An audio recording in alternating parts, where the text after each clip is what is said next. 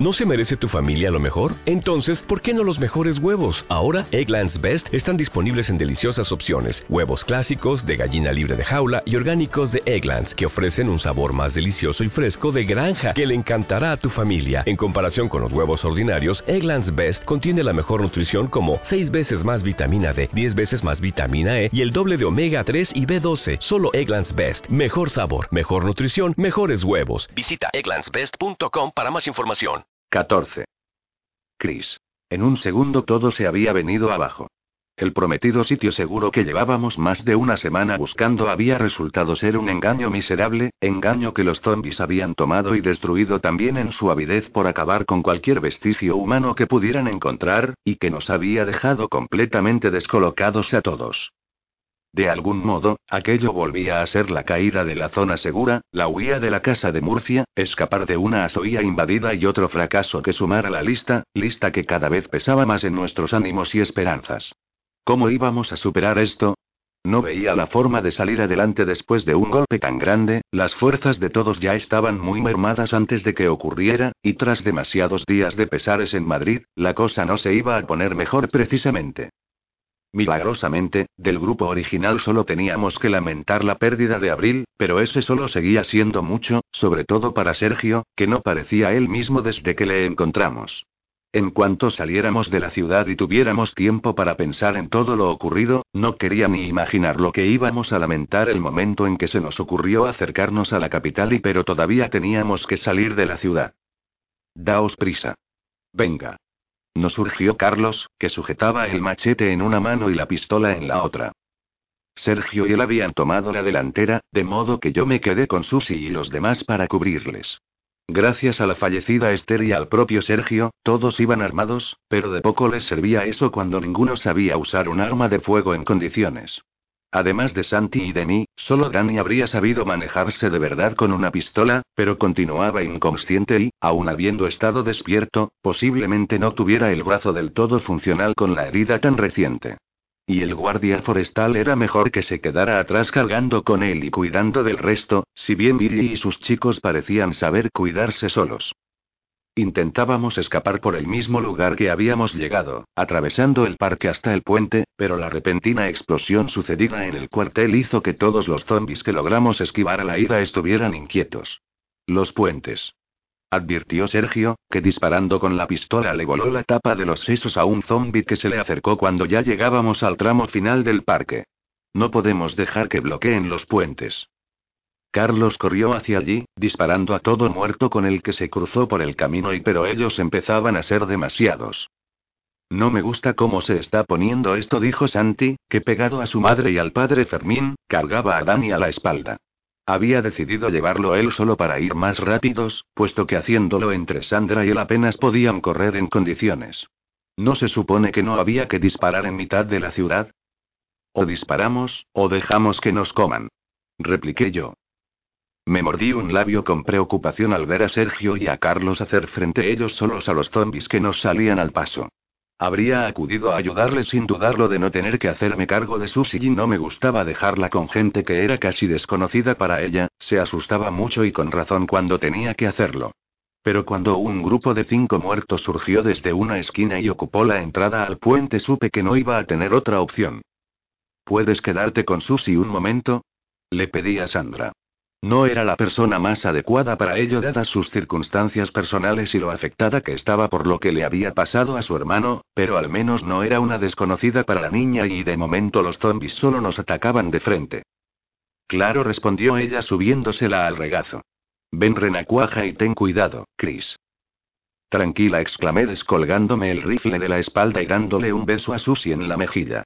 Ahora vuelvo, cariño.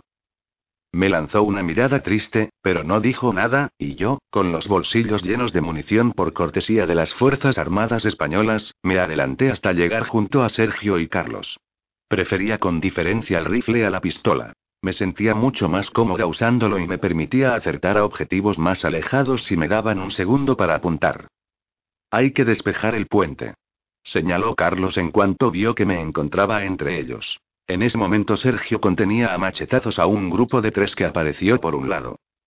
Matarlos resultaba más satisfactorio que evitarlos, y desde luego mucho más que ser uno de ellos y cuando atravesé la cabeza del primero de un disparo y accioné la palanca para dar paso a la siguiente bala sentí una confianza en mí misma que no había sentido desde que me encontrara en lo alto de aquella pasarela de hormigón. Eso es, venida por más murmuré tras abatir al segundo, al tercero y también al cuarto. Tengo munición para todos y... sigamos. Nos indicó Sergio cuando hubo acabado con sus tres. Carlos cubría el otro lado con su pistola y yo me cargué al quinto, dejando el puente temporalmente limpio. Aprovechando el momento, todo el grupo avanzó hasta entrar en él. En aquella ocasión utilizamos el superior, que disponía de cuatro carriles llenos de coches abandonados entre los que moverse. Vienen por delante. Advertí al resto. Seis zombies más nos esperaban en la entrada del puente, y sin perder un segundo apoyé el rifle en el hombro y les apunté. Fallé el primer disparo al sufrir un leve pero doloroso espasmo en el brazo. Me lo había dislocado solo unos días atrás y entre cargar a Susi y ponerme a dispararlo estaba forzando demasiado. Maldita sea, gruñí para mí misma cargando el arma de nuevo con balas. ¿Todo bien ahí atrás? Pregunté en voz alta, preocupada por Susi. No del todo contestó Carlos. No paran de llegar de entre las calles contiguas, hay que despejar la salida ya. Estoy en ello, estoy en ello y refunfuñé colocándome de nuevo en posición para disparar. El primer zombi no tardó en morir, y el casquillo de la bala tintineó al caer al suelo. Carlos y Sergio se colocaron a mi lado y abrieron fuego también, y otros cuatro muertos vivientes cayeron, pero a un alto coste en balas y desde aquella distancia, unos 50 metros, una pistola era un arma casi inútil. Estoy sin balas. Declaró Carlos. Yo también. Se le unió Sergio. Los demás tienen pistolas, ida por ellas, les dije disparando contra el sexto zombie, que también murió. El camino está despejado. Anuncié. Corrimos como alma que lleva el diablo para salir del puente cuanto antes, pero cuando estábamos ya cerca del otro lado nos dimos cuenta de que ni mucho menos teníamos el camino tan libre como creíamos.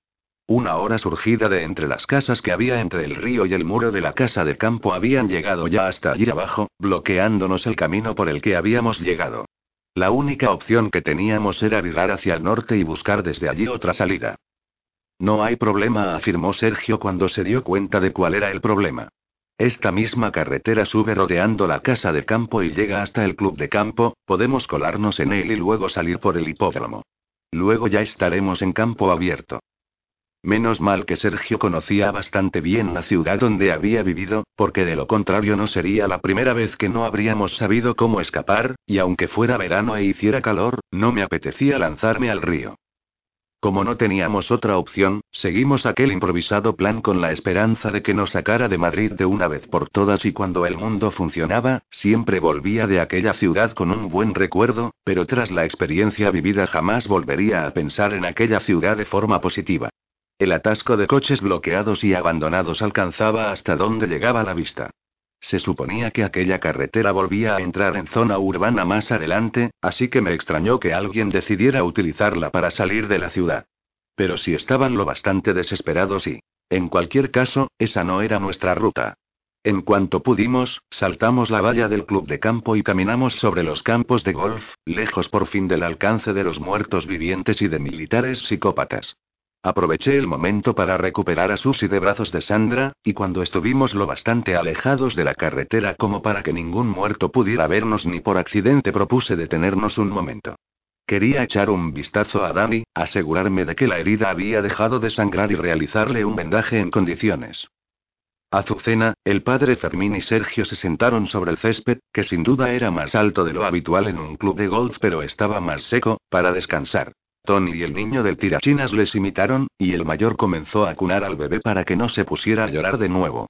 Quien sí lloraba era Sonia, la niña pequeña, que se abrazó a la cintura de Billy hecha un mar de lágrimas y el joven muchacho solo supo calmarla dándole unas palmaditas en la cabeza. Carlos, por su parte, permaneció de pie y vigilante, por si algún zombi decidía aparecer allí dentro, y Sandra se aproximó a mí para asegurarse de que su hermano estaba bien. ¿Por qué no ha despertado todavía? Quiso saber hecha un manojo de nervios. Un balazo no es ninguna broma, pero estate tranquila, ¿vale? Le pedí tomándole el pulso a Daddy. Era algo débil, pero es que había perdido mucha sangre. No obstante, en cuanto le desinfectara y le cosiera solo necesitaría descansar y por suerte me quedaban algunos antibióticos de cuando hirieron a Sergio, aunque la herida de Dani era mucho menos grave. ¿Viste cómo le dispararon? Me preguntó. Sí. Respondí, aunque no sabía qué quería decir exactamente. ¿Volvió a por mí? inquirió. Le dispararon porque volvió a por mí, en lugar de seguir corriendo, como le dije, Eres su hermana, vio cómo te caías y quiso ayudarte. Es normal, le dije al ver por fin de qué iba la cosa. Además, se pondrá bien, es fuerte y la herida no es tan grave. Le dije que siguiera corriendo, exclamó ella sin hacerme el más mínimo caso. Maldita sea. ¿Por qué no me obedeció? Oye, ¿y por qué no te quedas con Susie mientras yo hago esto? Aquí no me ayudas, y tampoco quiero que ella vea estas cosas. Le sugerí. Tenía a la niña pegada a mi lado y no me parecía adecuado que viera a Dani en ese estado, no hacía falta asustarla más. Está bien, vale, accedió cogiéndola de la mano. Ven con la tía Sandra otra vez, cariño. Comencé a limpiarle la herida a Dani empleando agua oxigenada y algodón. Me alegraba mucho de que no estuviera despierto, porque sin duda le iba a doler cuando comenzara a coser, aunque en realidad comenzaba a preocuparme un poco que siguiera inconsciente. ¿Puedo ayudarte? Preguntó Azucena, que se había acercado hacia mí sin que me diera ni cuenta. Claro, asentí. Necesito que encuentres la aguja y el hilo de mi mochila. Se sentó a mi lado y comenzó a hurgar en ella, buscando lo que le había pedido. No pude evitar volverme para mirarla, su gesto de desolación había desaparecido en favor de uno que tan solo reflejaba una profunda tristeza, lo que suponía una gran mejora.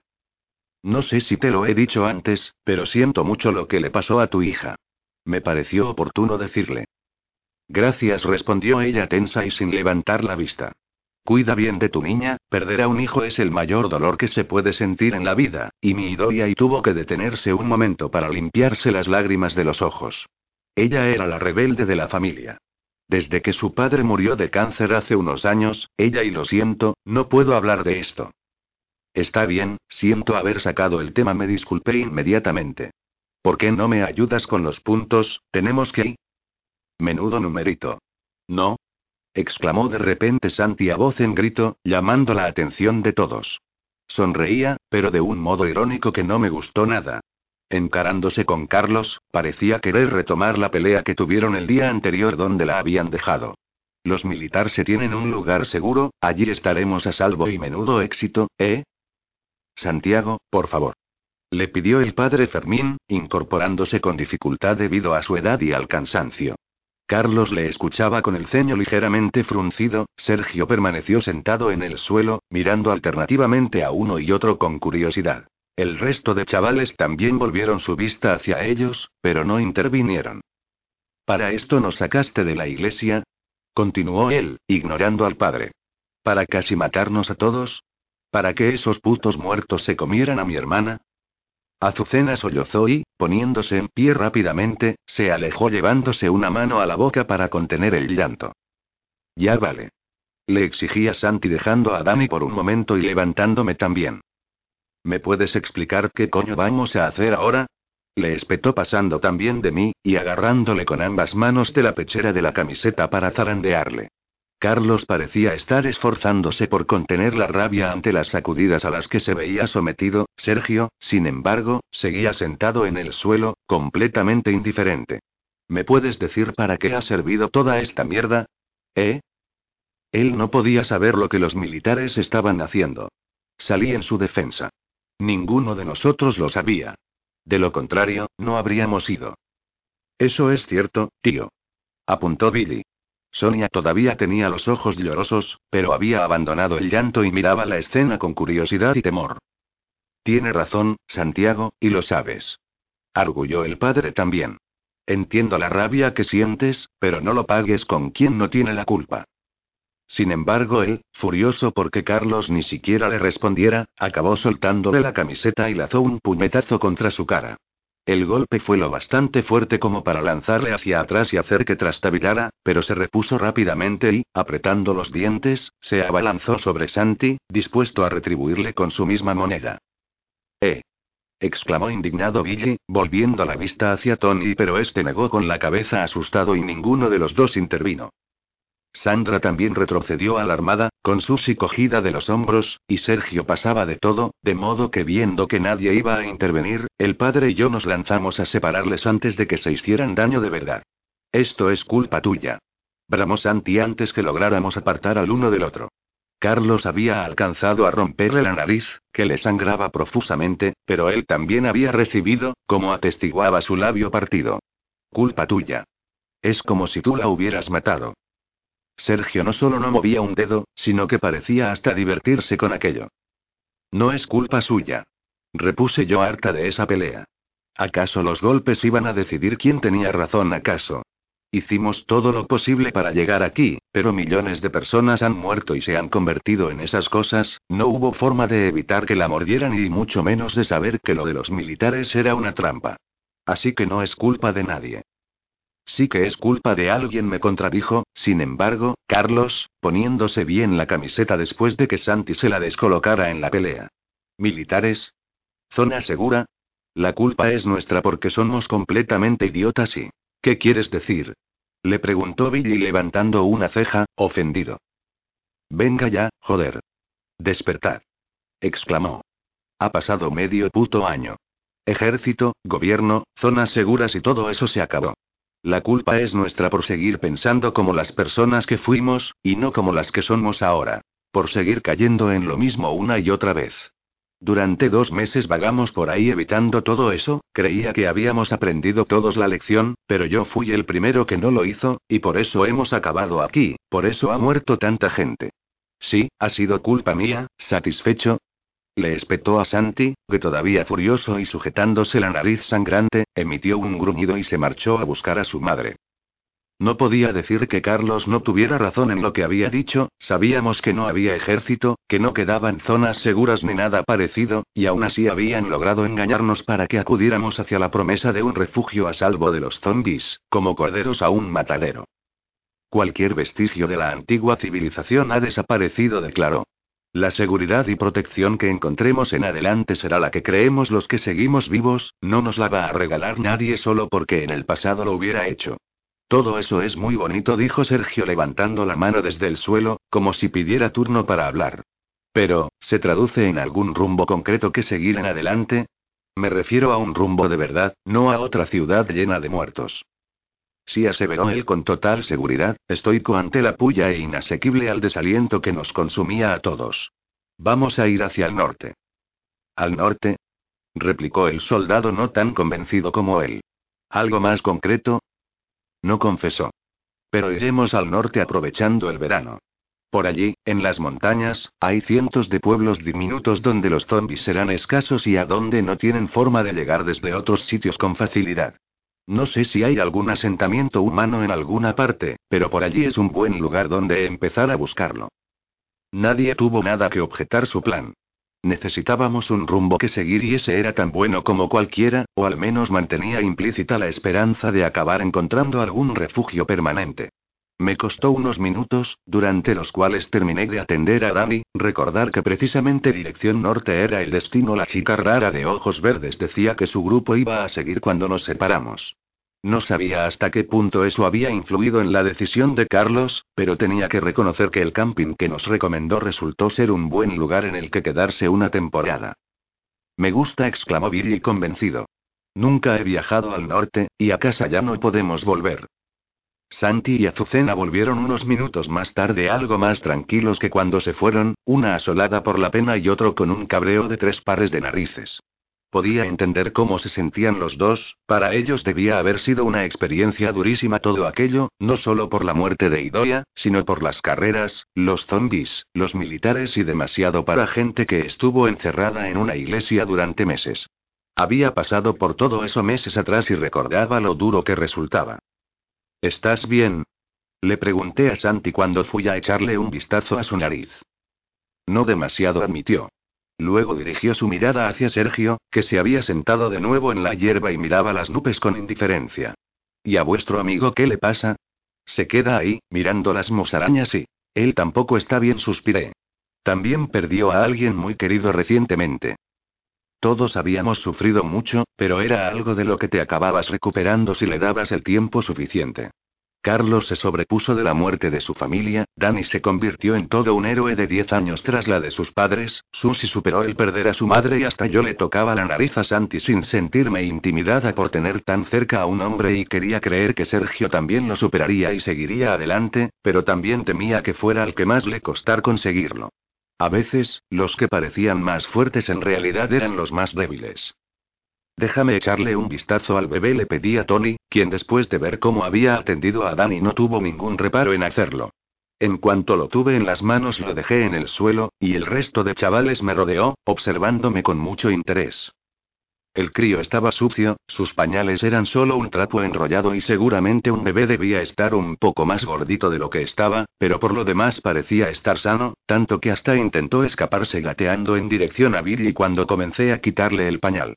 Al hacerlo, descubrí que era una niña, y entonces recordé que ya me habían dicho su nombre.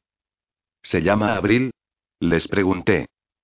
Sí, confirmó Billy asintiendo con la cabeza. Está bien.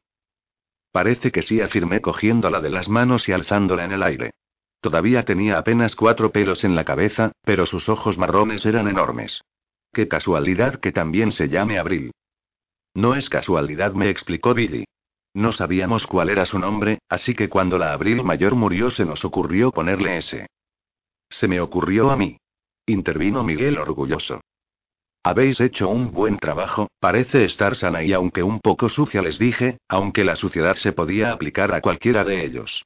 Sonia tenía unos churretes en la cara que parecía Susi comiendo chocolate.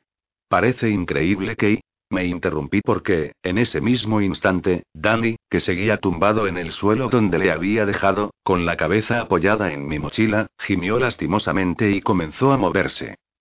Sandra. Llamé a su hermana, dejando a la pequeña Abril en manos de Billy al ver que comenzaba a despertarse. Su hermana, todavía con Susie de la mano, se acercó rápidamente hacia el cuerpo tendido.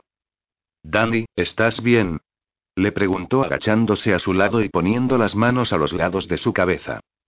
Me duele, murmuró llevándose una mano hacia la herida que acababa de coserle. Tuve que agarrársela para que no lo hiciera, y al hacerlo me miró interrogativo. ¿Qué ha pasado? Te dispararon en el hombro, le expliqué. Caíste inconsciente, pero ya he vendado la herida. He tenido que ponerte unos puntos también, pero no es grave, tranquilo. ¿Hemos escapado? ¿No van a matarnos? Preguntó abriendo mucho los ojos y haciendo un ademán de levantarse. Hemos escapado, le confirmé poniéndole una mano en el pecho para que siguiera tumbado. Salimos de allí y le dimos su merecido a los malos, todo está bien. Por decir algo y masculló Santi, que se había acercado. Carlos también lo hizo para ver cómo estaba, pero Sergio apenas giró la cabeza para echar un vistazo y volvió a lo suyo, a contemplar el cielo. Eres un niño idiota. Le espetó Sandra de Dani de repente. ¿Cómo se te ocurre dar la vuelta cuando nos estaban disparando? Podrían haberte matado. Como respuesta, su hermano cerró los ojos con cansancio. No le atosigues todavía, acaba de despertarse, ¿vale? Le pedí a Sandra cogiendo a Susie de la mano para sacarla de allí y dejarles solos un momento. No prometo nada. Replicó ella con el ceño fruncido, pero al mismo tiempo le acariciándole la cara a su hermano. En cuanto pueda ponerse en pie, deberíamos seguir, me dijo Carlos, uniéndose a nosotras cuando Susie y yo nos alejamos unos pasos. Se hace tarde, y quiero estar del todo fuera de la ciudad antes de que caiga la noche. Seguimos teniendo una horda enorme no muy lejos de aquí. Estoy de acuerdo. Asentí.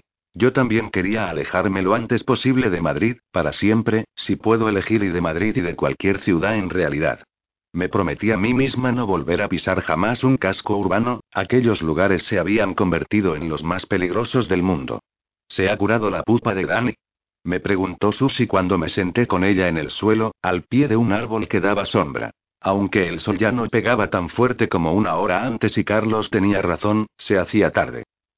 Casi respondí cogiéndola de sus pequeñas manos.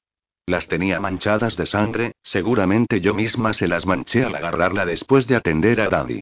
Te has portado muy bien estos dos días, siento que no haya servido para nada y estabas asustada. Un poco reconoció. Pero vimos elefantes. Y un camello. Sí, es verdad, sonreí.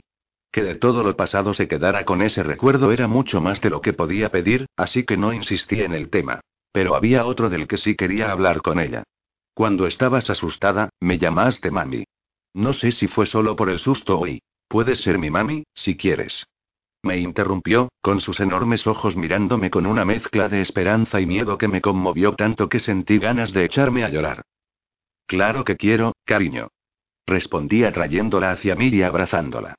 Al final no pude evitar que se me escaparan las lágrimas, pero me las limpié rápidamente y de pequeña, si había algo que no soportaba era ver a mi madre llorar, ni siquiera cuando veía sus culebrones. Apenas tardamos unos minutos en largarnos de aquel lugar.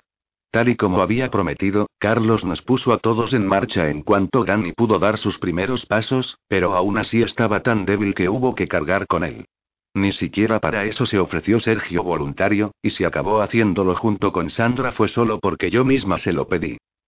Este hombre está fatal, pensé con cierta aprensión y el Sergio que yo conocía se habría ofrecido a ayudar sin dudarlo un segundo.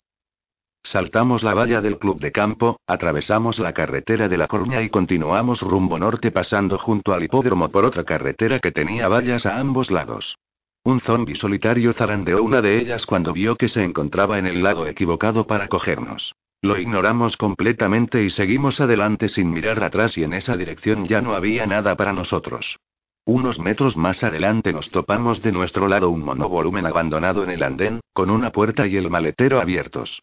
Sergio, a quien Santi había relevado cargando a Dani un momento antes, se acercó a registrar su interior, por si había algo que pudiéramos añadir a nuestras exiguas provisiones y nuestro inexistente equipo.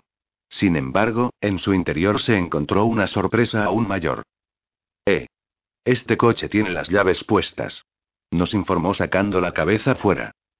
Todos nos acercamos a comprobarlo y, efectivamente, las llaves que lo arrancaban todavía seguían allí. Por lo visto, su dueño tenía tanta prisa al salir de él que se las olvidó, aunque no sabía qué podía haber pasado, ya que aquel no parecía un lugar donde abundaran los zombies. Mira a ver si arranca. Le sugirió Carlos. Giró la llave y, al tercer intento, el motor rugió y quizás algo afónico por el tiempo que llevaba parado, pero se puso en marcha. Genial. exclamé yo. Esta carretera está despejada, podemos ir en él. Vamos a estar un poco apretados, pero es mejor que andar. Ya nos hartaremos de eso cuando nos topemos con un atasco y tengamos que dejarlo. Por aquí hay muchos pequeños caminos de tierra, podemos evitar cualquier aglomeración de coches abandonados si los utilizamos. Intervino Santi, metiendo la cabeza dentro del monovolumen para echar un vistazo. El vehículo era largo, disponía de nueve plazas, dos delante, tres en medio y tres más detrás y efectivamente podríamos subir todos si nos apretábamos lo suficiente. Carlos y Sergio podían ir delante, Tony podía cargar con Miguel y Billy con Sonia en dos asientos intermedios, mientras que lo haría con Sus y encima en el tercero. Si Sandra llevaba a Dani, los demás podían apretujarse al fondo, y alguien sin niño encima podría hacerse cargo de Abril. Pues no hay más que hablar, adentro todos indicó Carlos haciendo un gesto con la mano. Todavía tenemos que encontrar un lugar donde pasar la noche, y no me fío de acampar en mitad de la nada con la ciudad tan cerca. Ahora que tenemos un vehículo con el que llegar, tal vez yo tenga una idea, intervino el padre Fermín. Yendo como vamos en dirección norte, conozco una ermita pasado colmenar viejo que nos podría servir de refugio. Está alejada del pueblo y tiene paredes de piedra y si nos damos prisa, podríamos llegar antes de que se hiciera de noche. Montar en coche fue un alivio para todos después de aquel largo y duro día, pero en especial para los niños.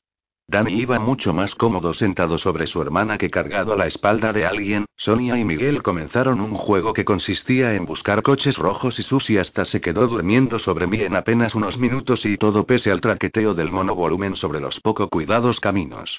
Sin nadie que los cuidase o utilizara, aquellos senderos de tierra se habían visto muy afectados por la meteorología y por la vegetación, que se abría paso indiscriminadamente.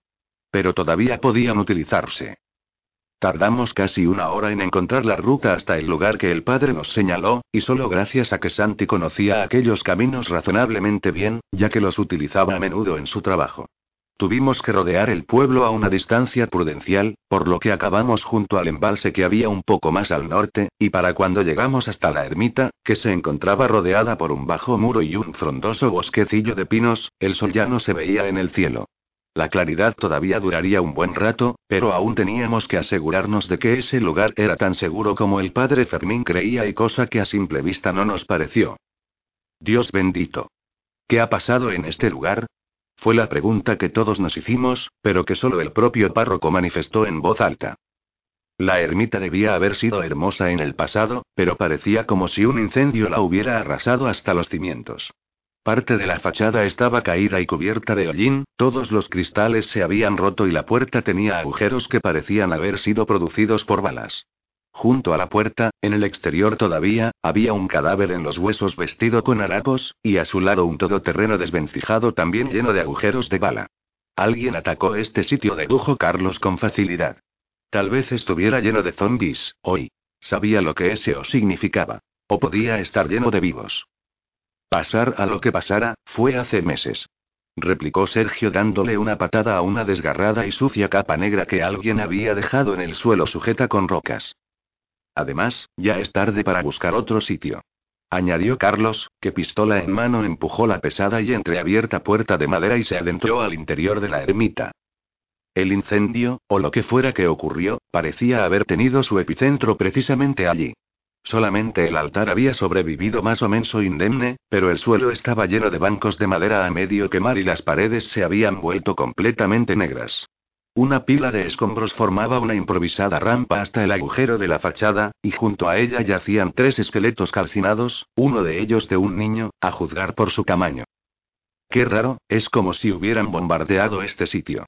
Observó Sergio, pero nadie supo qué decirle. A mí ese lugar me daba muy mala espina y cosas malas habían ocurrido allí, estaba segura, pero tras unos minutos revisando el interior descubrimos que las habitaciones internas seguían en pie y podían utilizarse para dormir, así que nos quedamos. Sergio tenía razón, lo que hubiera pasado fue mucho tiempo atrás, y unos cuerpos quemados no iban a asustarnos después de por todo lo que habíamos pasado. Quisimos deshacernos de los esqueletos tirándolos fuera, pero el padre Fermín se puso hecho un basilisco al sugerirlo, argumentando que aquel era un lugar sagrado pese a todo y que los cuerpos de los difuntos serían tratados con respeto. Finalmente tuvimos que envolverlos con unas sábanas que encontramos en un armario y sacarlos al patio trasero. Prometió que al día siguiente, antes de partir, realizaría una breve ceremonia por sus almas. Una vez solucionado el tema de los cadáveres procedimos a instalarnos. No había nada parecido a dormitorios, pero teníamos habitaciones suficientes para todos. Susie y yo nos metimos en lo que parecía haber sido una cocina, que tenía una mesa en el centro, un fregadero y un frigorífico completamente vacío. Antes de acostarme, me acerqué al lugar que Sandra y Dani habían elegido para dormir. Una habitación cuadrada con una ventana, que tenía un armario vacío y una mesa de madera en el centro. Dani se encontraba tumbado sobre ella, cubierto por una de las sábanas del armario. Quiero asegurarme de que no se infecte la herida, dije dándole su dosis de antibióticos. Mañana deberíamos volver a la presa, tendríamos que hervir agua para beber y también que bañarnos un poco, creo que la última vez que lo hice aún estábamos en el camping. Sí, y mañana, y murmuró Sandra con tristeza. Tenía a su hermano cogido de la mano con fuerza, pero yo no entendía a qué se debía su estado de ánimo, ya que él se encontraba bien. No he tenido tiempo de deciros nada con todo lo que ha pasado, pero cuando llegamos al cuartel y vimos que estabais allí y confesé. Casi os habíamos dado por muertos, ¿sabéis? Cuando os perdimos por culpa de los zombies creíamos que no lo conseguiríais y... Tuvimos mucha suerte, replicó Sandra. Mucha y pero no te alegrarías tanto si supiera que nosotros les pedimos a los militares de ese lugar que enviaran el mensaje de radio que os guió hasta allí. Pero fue antes de saber que eran malos. Se defendió Daddy. Eso es cierto, admitió ella asintiendo levemente. No teníamos ni idea de lo que era ese sitio en realidad. Ya no importa, lo único importante es que volvemos a estar todos juntos, exclamé yo tratando de ser más positiva y aunque luego recordé que no estábamos todos en realidad. Bueno, salvo Abril y pobrecilla, y pobre Sergio, creo que le ha afectado perderla. ¿Sabes cómo murió? Quiso saber ella. Yo también me he fijado y no parece él mismo. Está y parece completamente destrozado.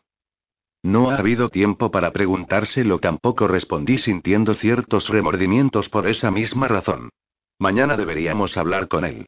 Tal y como están las cosas, parece como si no nos importara que Abril haya muerto. Yo la voy a echar de menos, declaró Daddy. Lola también murió. ¿Lola? Pregunté sin comprender a quién se refería. La perra de Julián me explicó Sandra. Nos atacaron unos perros salvajes al lado del cementerio y se sacrificó para defendernos. ¿Unos perros salvajes? ¿Al lado del cementerio? Repetía atónita sus palabras. Parece que todos hemos corrido aventuras increíbles, si os cuento el paseo que di entre una jauría de zombies y... No son aventuras, me contradijo ella. Podríamos haber muerto. Sí, pero no se nos mata tan fácilmente, ¿verdad? Dijo Danny volviéndose hacia su hermana, que se limitó a esbozar una sonrisa triste. Me imaginé que su tristeza se debía tan solo a que había pasado por demasiadas cosas, así que preferí dejarles tranquilos y que los dos hermanos se consolaran entre sí, y me dirigí a la que sería mi habitación. Sin embargo, en cuanto puse un pie fuera, Sandra salió tras de mí apresuradamente. ¿Qué ocurre? Le pregunté. Nada, es solo que gracias. Respondió un poco incómoda. ¿Gracias? ¿Por qué? Inquirí extrañada ante esa repentina muestra de gratitud. Por todo contestó ella. Por preocuparte por Dan y por mí y por ser una amiga. Tú también eres una buena amiga, repliqué abrazándola. Tendría que darte las gracias yo. Me has ayudado mucho con Susi, y de no ser por ti no sé lo que habría hecho cuando pasó lo de Cartagena. Sí, ojalá pudiera hacer más, murmuró con pesar al soltarse de mí. Bueno, no te molesto más tiempo, buenas noches, Chris, y gracias de nuevo.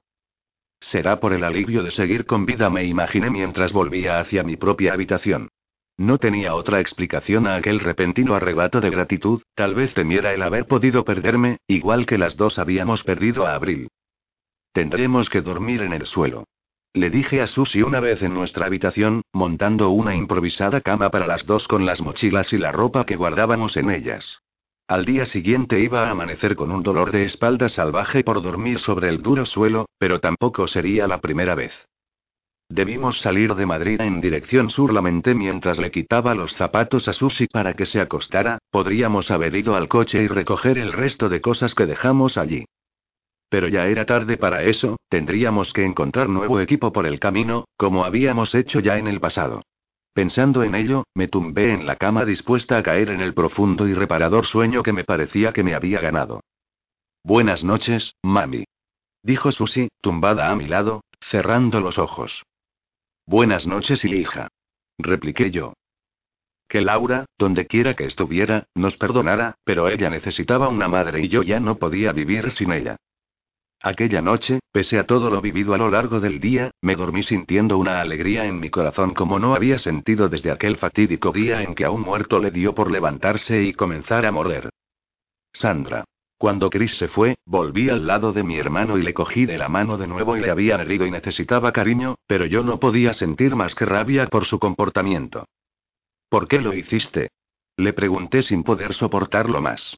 ¿Eres consciente de que podrías haber muerto por intentar ayudarme? Sí. Admitió, lo que me sorprendió mucho. Siempre había achacado su manera de actuar a que era su hermana, me quería y, al ser solo un niño, no se daba cuenta de que ayudándome podría ser él quien acabara muerto en mi lugar. Pero si no era así, no entendía nada. Podría haber culpado a Carlos de ser un mal ejemplo, él siempre hacía esa clase de gestos sacrificados, pero su actitud comenzó mucho antes de conocerle y en la propia zona segura robó un arma porque decía que así podría protegerme mejor. No quiero que lo hagas, le dije. No quiero que mueras tú para salvarme yo. Pero tengo que hacerlo. Protestó, logrando enfurecerme todavía más y chiquillo testarudo y cabezota. Ya sé que somos hermanos, intenté, pese a todo, razonar con él. ¿Cómo te crees que me quedaría yo si a ti te pasase algo por mi culpa? ¿Cómo te crees que me siento ahora mismo, sabiendo que te han disparado porque te diste la vuelta cuando tropecé en lugar de ponerte a salvo? Joy quiso replicar, pero no le salieron las palabras hasta pasados unos segundos. Tengo que protegerte, ¿vale? Te estoy diciendo que no tienes por qué. Insistí. No debiste volver a por mí, no debiste separarte del grupo cuando me rezagué al llegar a la ciudad, y no debiste ponerte a buscarme en el cuartel general cuando tenías una oportunidad de oro para escapar y... Sí que tenía. Se empecinó. Se lo prometí, ¿vale? ¿A quién? Quise saber, aquella información era completamente nueva para mí, no sabía nada de ninguna promesa. A papá confesó finalmente. Cuando se fueron a disparar con los militares al muro, en la zona segura, me dijo, Prométeme que cuidarás de tu hermana pase lo que pase. Y eso hago y se lo prometí y lo he cumplido. De modo que esa era la respuesta, la razón por la que no hacía más que jugarse la vida para salvar la mía. Me quedé completamente helada al conocerla por fin y estaba seguro de que mi padre ignoraba hasta qué punto las cosas iban a ponerse de mal cuando le hizo prometerle eso, y sin duda tampoco esperó que Danny se lo tomara tan en serio, pero, ¿cómo explicarle eso a un niño? Me sentí culpable. El recuerdo de nuestros padres era demasiado doloroso como para ninguno de los dos quisiéramos hablar de ellos, pero si lo hubiéramos hecho seguramente habría sabido de aquella locura antes, y muchas cosas de las que habían pasado, y de las que iban a pasar, se podrían haber evitado. Cuida de tu hermanito, vale cielo. Es solo un niño, me había dicho mi madre mientras me abrazaba, antes de salir de la tienda con mi padre para no volver jamás. Nunca le di tanta importancia a esa promesa como él lo había hecho con la de nuestro padre y, lo intenté, mamá, lo juro y pero es él quien acabó cuidando de mí. Danny se acabó durmiendo enseguida, lo sabía por su respiración, más suave y acompasada que cuando estaba despierto. Había sido un día duro para todos, sin embargo a veces era fácil olvidarse de que solo era un niño, un niño con las responsabilidades de un adulto, un niño que llevaba una carga a sus espaldas mucho mayor que la de cualquiera y aquel día había sido un disparo en el hombro, pero cualquier otro podían acertarle un palmo más abajo y matarlo al instante, o los zombies podían atraparle al intentar alejarlos de mí. Había tantos peligros en el asqueroso y repugnante mundo que los muertos vivientes habían dejado a su paso que era imposible preverlos todos, y yo estaba menos capacitada que nadie para ello. Sabía que aquella situación no podía durar para siempre, y todo lo ocurrido en Madrid, en esa tierra de muertos, había sido una prueba de ello. De no ser por mí, Danny jamás se habría quedado rezagado cuando huyamos de los muertos después de llegar a la ciudad y todavía recordaba con pavor aquel día, encerrados en una tienda con una horda al lado, o el horrendo viaje hasta el cementerio. Allí había matado a un zombi por primera vez. Fue una sensación muy extraña cuando le atravesé la cabeza y para mí, ese momento, los muertos vivientes solo habían sido una palabra amenazante. Únicamente les había oído y, desde luego, les había olido, pero jamás tuve contacto con uno. Ese día, la amenaza que suponían se hizo más real para mí si cabía, y fui consciente de muchas cosas, entre ellas de la suerte que tenía por seguir viva a esas alturas. Y se lo debía sobre todo a mi hermano de 10 años, que se había sacrificado por mí hasta el punto de recibir un disparo por querer volver para ayudarme con un francotirador disparándonos. Y todo por una promesa absurda y, esto no puede seguir, me dije escuchándole respirar.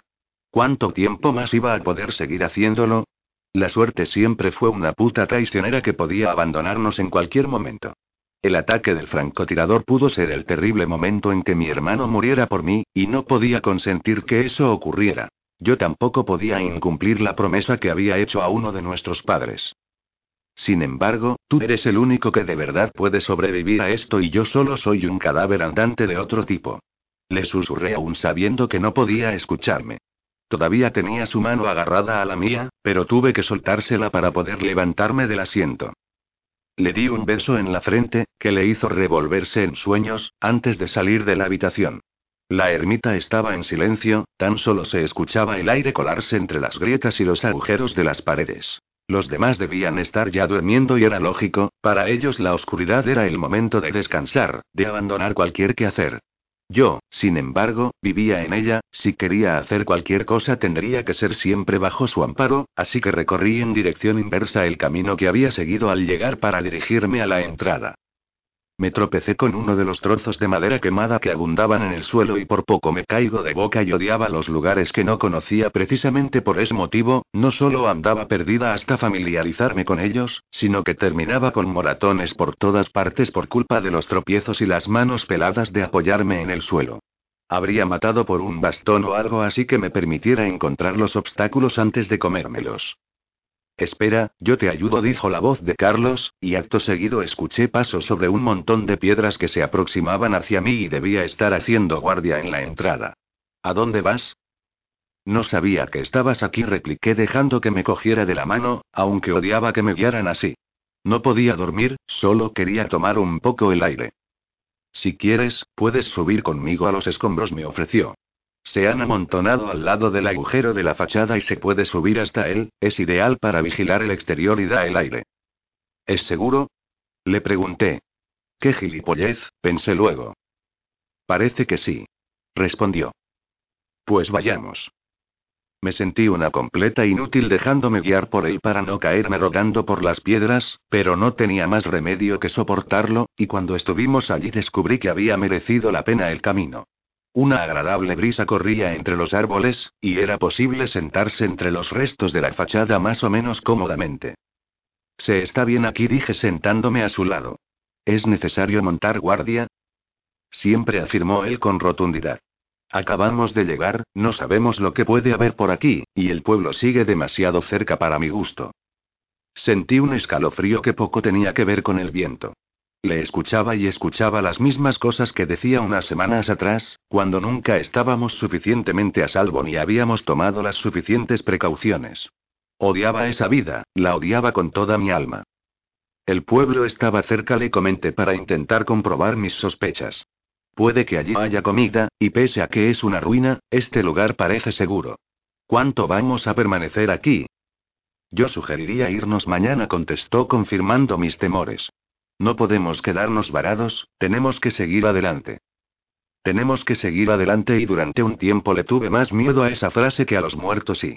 Así que eso era lo que nos tocaba, volver a lo de antes, a las mortales caminatas rumbo a lo desconocido. Carlos había aprendido demasiado bien la lección de Madrid para mi gusto. Mi hermano está herido, le recordé. Sergio está mal, y no creo que vuestros otros amigos estén mucho mejor, son muchos niños, y uno de los pocos adultos te intentó partir la cara. De hecho, lo consiguió, me corrigió él. Le escuché rascarse la barbilla. Había una persona más entre ellos cuando salimos en dirección al cuartel. Una chica de nuestra edad más o menos llamada Idoria y pero no sobrevivió al viaje. La hermana de Santi, ¿no? Dije recordando que en el club de campo donde Danny despertó le echó en cara su muerte. Es una pena igual que lo de Abril. Sí, qué putada, sobre todo para Sergio asintió. Bueno y sobre todo para ella en realidad. Después de perderos, Chris cayó de un tercer piso en una obra donde nos metimos para esquivar a los muertos que nos perseguían y creía que había muerto, luego Susie y yo nos separamos de Sergio y ella. Si hubiera tenido que apostar porque algún grupo saldría vivo de aquello, lo habría hecho por ellos dos. Yo también admití con total sinceridad. Sergio era sin duda el más capaz de nosotros, y además conocía la ciudad. Abril también sabía defenderse y por lo menos mucho más que yo. Pero a veces las cosas son así, de toda la gente de la zona segura yo no habría apostado por mi hermano y por mí, y al final fuimos de los pocos que escapamos. Yo ya siento todo aquello como si le hubiera ocurrido a otra persona, confesó. Sin duda, estos han sido los seis meses más largos de toda mi vida, y los últimos diez días los más intensos de esos meses. La semana que pasamos encerrados en la azoía tampoco fue una tontería. Le recordé yo, a lo que siguió un silencio un tanto incómodo y en aquel lugar, creyendo que íbamos a morir sin remedio, quise darme una última alegría al cuerpo acostándome con él.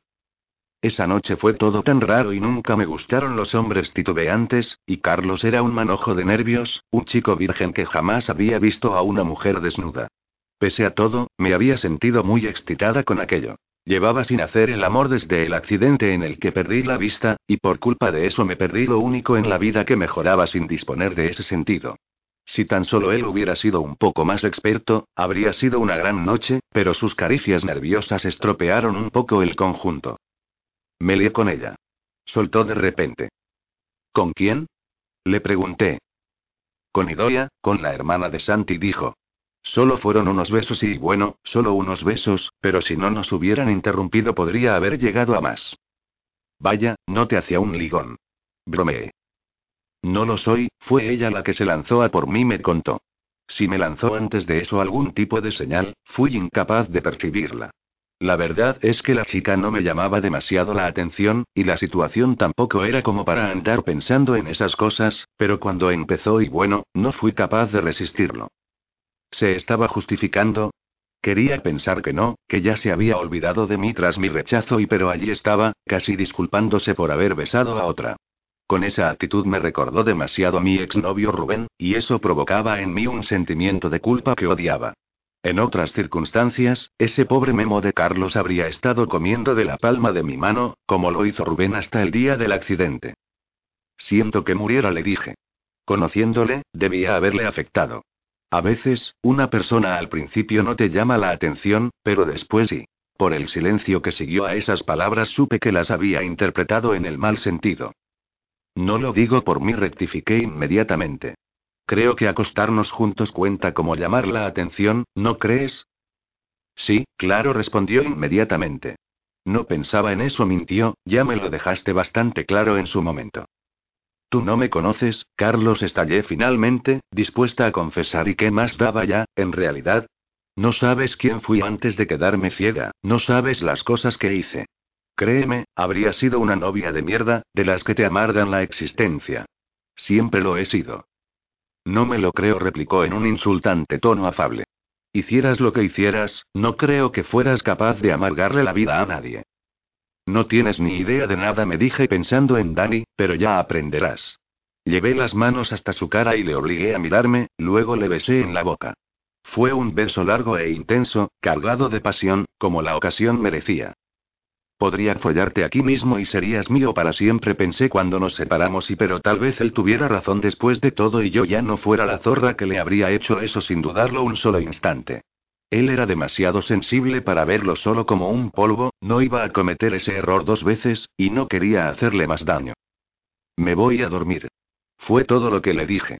Luego me levanté y le dejé allí, seguramente con una cara de bobo que habría pagado por poder ver y aunque habría pagado por poder ver cualquier cosa en realidad. Pero mentía, no me iba a dormir, ya no iba a dormir más, así que me dirigí hacia la habitación que Sergio había decidido utilizar como dormitorio con la esperanza de que aún estuviera despierto. Quizá él sí fuera el hombre que necesitaba. Llamé un par de veces a la puerta antes de que ésta se abriera con brusquedad. Sentía a Sergio frente a mí, no le veía y no hablaba, pero sabía que estaba allí, le había escuchado caminar hasta la puerta y sus pasos eran inconfundibles, también su respiración y su olor. ¿Ocurre algo? Me preguntó tras un par de segundos de silencio, no me pareció que su tono fuera muy amable o solícito, no como lo había sido en el pasado y Chris tenía razón, la muerte de Abril le había afectado. ¿Puedo pasar un momento? Le pedí. Supongo que sí concedió con desgana, haciéndose a un lado y abriéndome paso. Entré, y cuando apenas hube recorrido un par de metros tropecé con la pared de enfrente y no había elegido la habitación más grande de la ermita precisamente. Quería decirte que siento mucho lo de Abril, dije volviéndome hacia él, que cerró la puerta y caminó pesadamente hasta el centro de la habitación. Allí le escuché sentándose sobre algo, pero no sabía si era una silla. Ella era una amiga, y lamento que no lo consiguiera. Ya y gracias. Farfulló con un tono más rudo del que me esperaba y no me lo estaba poniendo nada fácil, casi me sentía tentada de volver con Carlos. Ah. Por cierto, exclamé recordando repentinamente que tenía que contarle algo que le había atormentado desde que los muertos vivientes aparecieran. El científico loco que nos tenía prisioneros me dijo que los zombis perezosos acaban así porque están saciados. Cuando ya no les cabe nada más en el estómago, se quedan como atontados. Un misterio menos entonces replicó. No parecía que le importara mucho, y me resultó extraño porque era algo con lo que había dado el follón bastante tiempo, queriendo que todos nos sintiéramos tan interesados como él en el asunto. Qué suerte que tuvieras tiempo de charlar con él. Percibí la ironía en sus palabras, y también sabía cuál era el motivo de ello. Te repatea que siga viva mientras que Abril ha muerto, ¿verdad? No se lo dije en tono de reproche, y tampoco era una pregunta y simplemente la constatación de un hecho. No te lo tomes como algo personal, pero sí confesó con total franqueza. Me jode que, después de todo lo que hemos pasado, la única persona que haya acabado muriendo fuera ella y... Y cuando hay gente mucho menos capaz de lo que ella era que sigue viva. Terminé por él. Aunque no era del todo cierto lo que decía. Por lo que habían contado por el camino, también había perdido a uno de los chavales del orfanato, y además había muerto Iroia, la chica que se lió con Carlos. Pobre chaval, me dije, las mujeres no le duran nada. Exacto, corroboró. Es un sentimiento repugnante, supongo, pero es lo que hay. Lo entiendo, estás jodido, es normal, le disculpé. ¿Te apetece echar un polvo conmigo? La pregunta le dejó tan anonadado que tardó unos segundos en asimilarla, pero esperé con paciencia a que lo hiciera. ¿Quieres sí? replicó titubeante. Follar, sí. exclamé, aguardando su respuesta. Vale. Respondió finalmente. No fue amable o cariñoso conmigo, llevaba demasiada rabia dentro para serlo, pero yo tampoco lo fui con él y sin embargo, fue satisfactorio, aunque no tanto como me había esperado. Quizá fuera por las expectativas. Si con Carlos había ido bien, ¿cómo podía ir mal con alguien más experto en esos campos?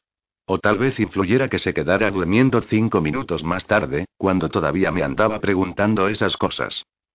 Me daba completamente igual, aquel había sido un sexo tan vacío como lo fue con Carlos, como lo había sido toda mi vida en realidad, y de haber tenido la oportunidad, al menos él no habría intentado convertirme en su novia solo por eso. Salí de la improvisada cama que Sergio se había montado en el suelo y busqué mi ropa por la habitación para volver a vestirme. Cuando terminé de hacerlo ya se podían escuchar sus suaves ronquidos, y sin que tuviera nada que ver con ello, recordé el día que nos conocimos, cuando la zona segura acababa de caer. Yo estaba aterrorizada y me negaba a creer que mis padres hubieran muerto.